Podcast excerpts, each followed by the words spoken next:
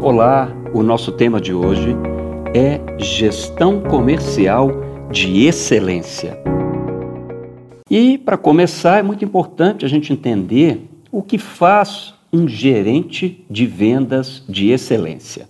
O gerente de vendas, o gerente comercial, é o responsável por motivar, treinar e dirigir toda a equipe de vendas avaliando quais pontos devem ser melhorados e continuamente buscando resultados mais expressivos, evidentemente, nas vendas relacionadas à empresa, vendas de produtos, de serviços, enfim, daquele conjunto de valor a mercado que é a especialidade que a empresa coloca à disposição dos seus clientes. Uma característica básica é a capacidade de liderança desse gestor com a qual ele deve traçar metas e objetivos, cobrar resultados ao longo de todo o processo de vendas, além de detectar falhas e acertos da equipe, das tecnologias de vendas, enfim, de toda essa estrutura de vendas, estimulando e auxiliando todos os membros da equipe a aumentarem a eficácia e a eficiência nas vendas.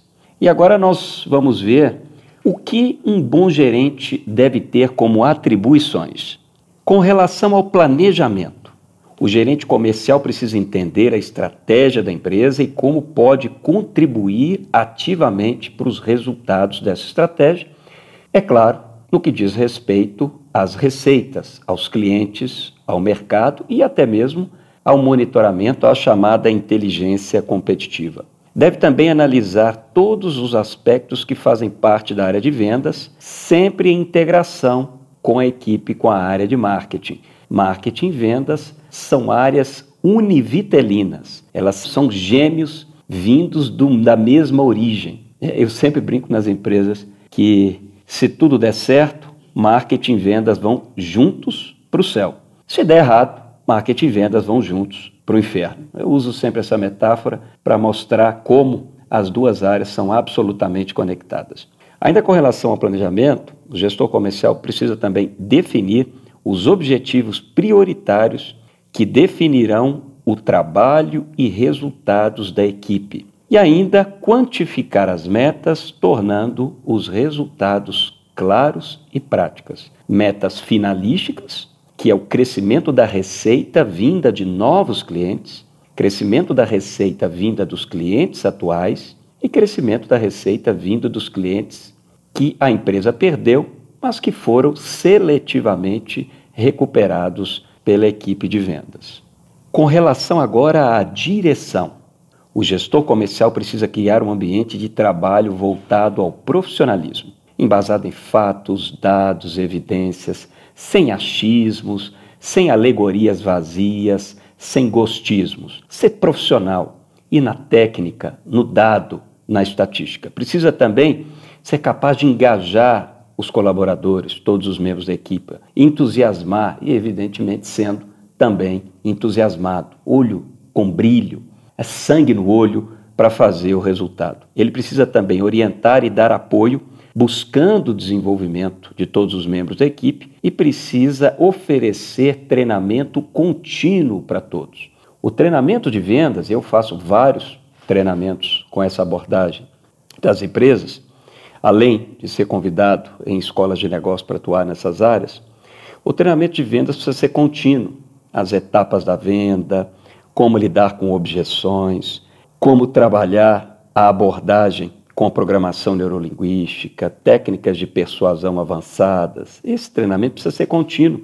Não é faz uma vez e depois nunca mais faz. É, a equipe precisa ser formada e atualizada continuamente.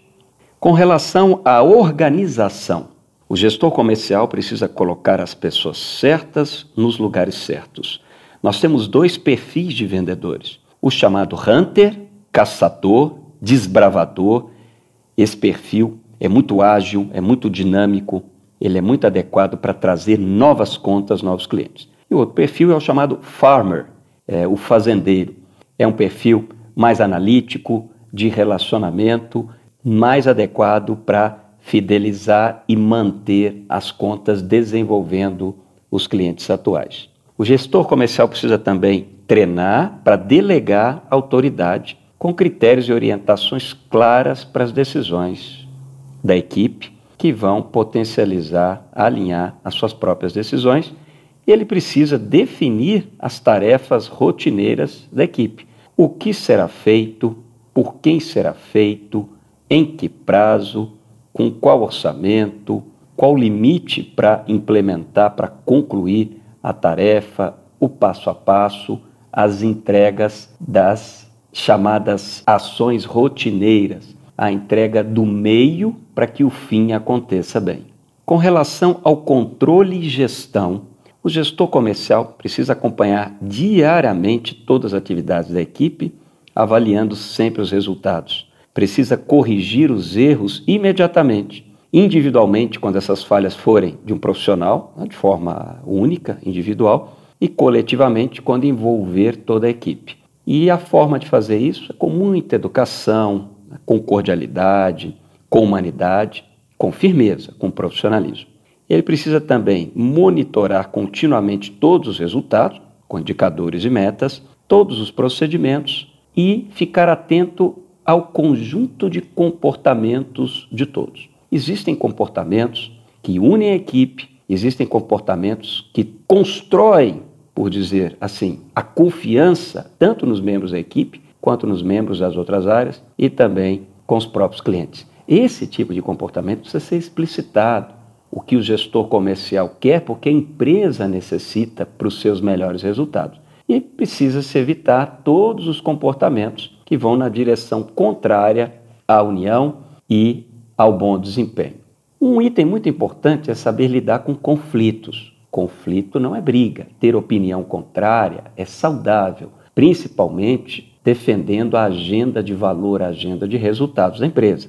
Então, o gerente comercial precisa saber estimular, ouvir e tomar a decisão. Depois de ouvir, é, orientando a todos que os conflitos produtivos são entre ideias, entre proposições. Nunca, jamais brigas, ataques pessoais, desqualificações de forma individual entre as pessoas. Isso é briga. Né? Isso não pode ser é, tolerado porque desune e é amador, é muito pouco profissional.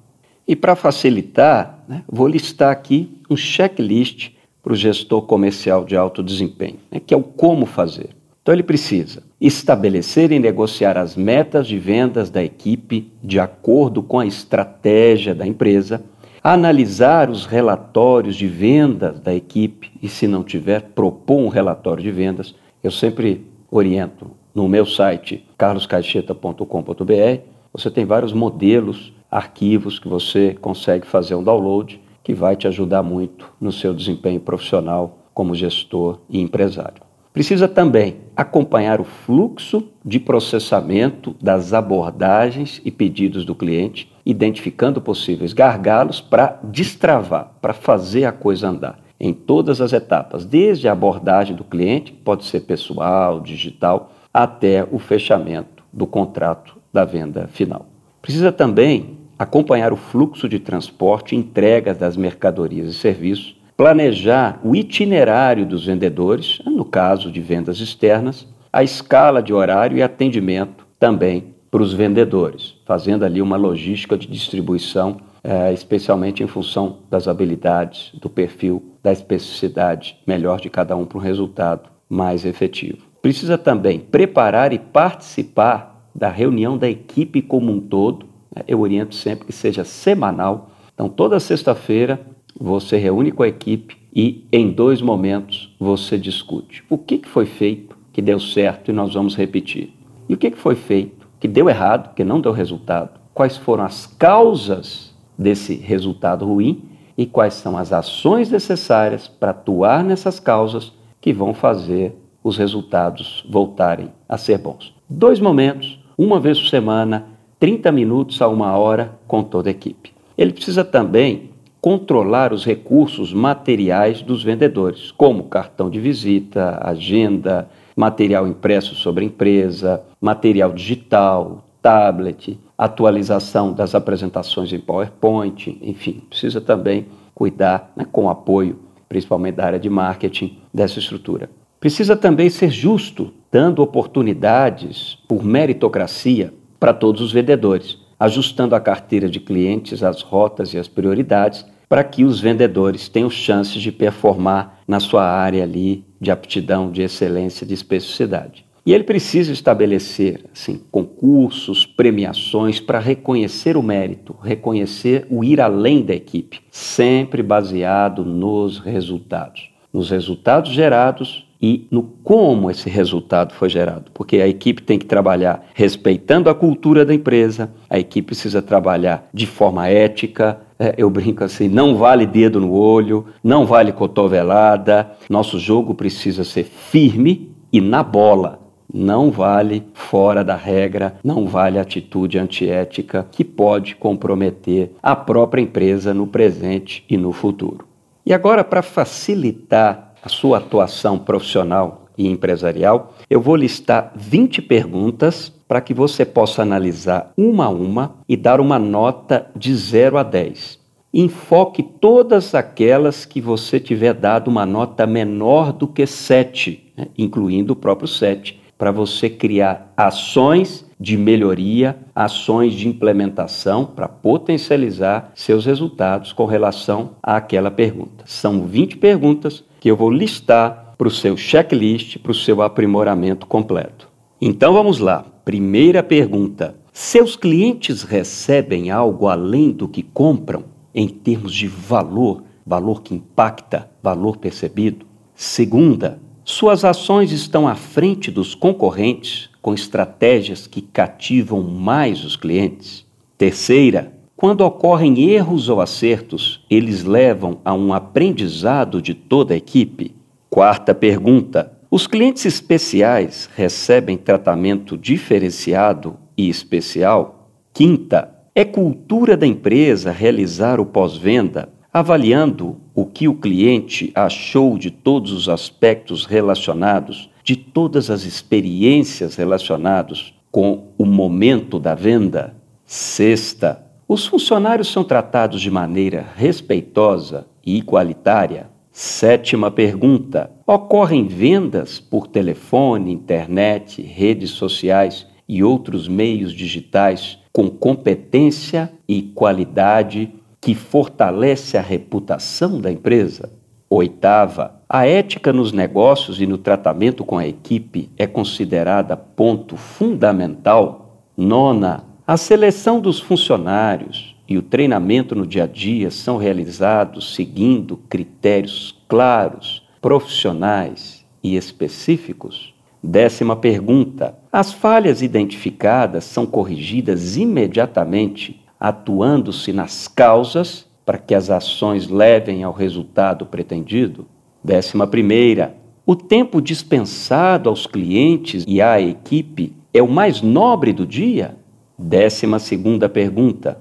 Os funcionários várias vezes dizem: Isso é comigo, e assim demonstram atitude de dono?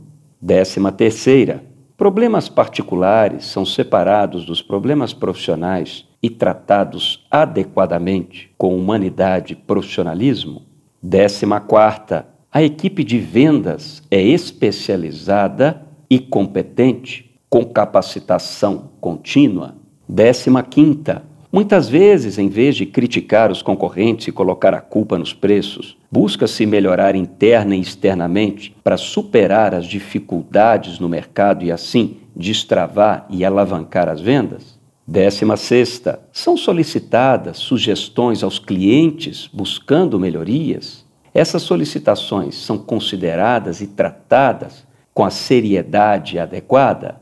Décima sétima, a organização da área de vendas, da área comercial e dos processos envolvidos é ponto forte da empresa que se destaca como competitividade? Décima oitava pergunta, o treinamento sobre atendimento de qualidade faz parte de uma rotina da qual não se abre mão na empresa para formar uma equipe de excelência. Décima nona, a sinergia, a união, a interação com o marketing é algo proativo e constante? E por fim, vigésima pergunta, a contribuição da área de vendas para a estratégia, para os resultados sistêmicos globais da empresa está claro em termos de resultados factíveis, medidos e acompanhados ao longo do tempo? Pois é, é muito trabalho, mas vale a pena, é gratificante. Com essa abordagem e com esse checklist, você pode identificar onde há gargalo, o que, está travando o seu desenvolvimento, a sua alta performance comercial. Vale muito a pena.